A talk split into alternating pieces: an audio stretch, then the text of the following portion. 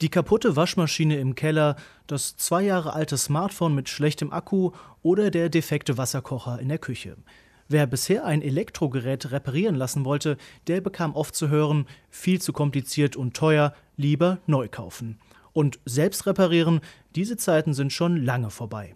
Wirklich nachhaltig ist das nicht.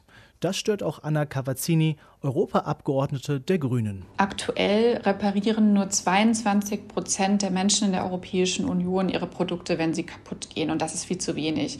Wir kennen das vielleicht auch alle selbst, wenn der Wasserkocher oder das Handy kaputt geht, ist es manchmal nervig bis unmöglich, das Produkt reparieren zu lassen. Das will die EU-Kommission nun ändern und hat ein Gesetz zum Recht auf Reparatur vorgelegt. Hersteller sollen künftig verpflichtet werden, nicht nur innerhalb der Garantiezeit von zwei Jahren Geräte zu reparieren, sondern bis zu zehn Jahre lang, erklärte Didier Reinders von der Europäischen Kommission. Mit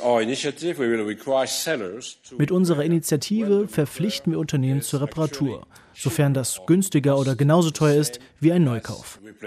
Anna Cavazzini von den Grünen freut sich besonders darüber, dass im Rahmen der Gewährleistung Reparatur über ein Ersatzprodukt gestellt wird, also dass die Reparatur bevorzugt wird und dass die Menschen wirklich das Recht bekommen, alle ihre Produkte reparieren zu lassen. Außerdem schwebt der Kommission eine Internetplattform vor, auf der Verbraucher und Verbraucherinnen Reparaturangebote von Händlern vergleichen können.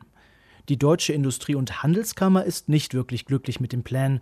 Sie warnt vor logistischen und finanziellen Belastungen für die Unternehmen, wenn sie Ersatzteile länger vorhalten, fehlerhafte Geräte zurücknehmen oder Reparaturen binnen 15 Tagen ausführen müssten. Einen weiteren Schritt zu mehr Nachhaltigkeit soll nach dem Willen der Kommission die Beschränkung von grüner Werbung bringen. Bisher gäbe es in ganz Europa über 200 Umweltlabels. Sie versprechen nachhaltige und umweltfreundliche Produkte, aber die Prüfverfahren solcher Labels sind in rund der Hälfte der Fälle nicht streng genug oder es gibt sie gar nicht. Das will die Kommission jetzt ändern.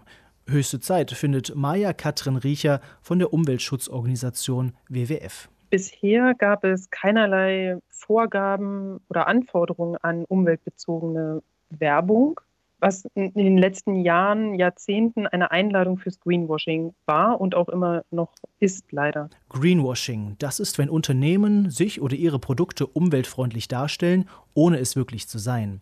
Die EU soll jetzt mit dem Label Wirrwarr aufräumen. Unternehmen, die mit Nachhaltigkeit werben wollen, sollen künftig eine wissenschaftliche Analyse vorlegen und nachweisen, dass ein Produkt wirklich umweltfreundlich ist. Dem WWF geht das aber nicht weit genug. Perspektivisch braucht es nicht nur eine Regulierung von umweltbezogener Werbung, sondern ein umfassendes Nachhaltigkeitslabel, das eben dann auch gesundheitliche und soziale Aspekte mit beinhaltet. Sowohl die Initiative gegen Greenwashing als auch der Vorschlag zum Recht auf Reparatur werden jetzt erstmal im EU-Parlament und innerhalb der Mitgliedstaaten diskutiert.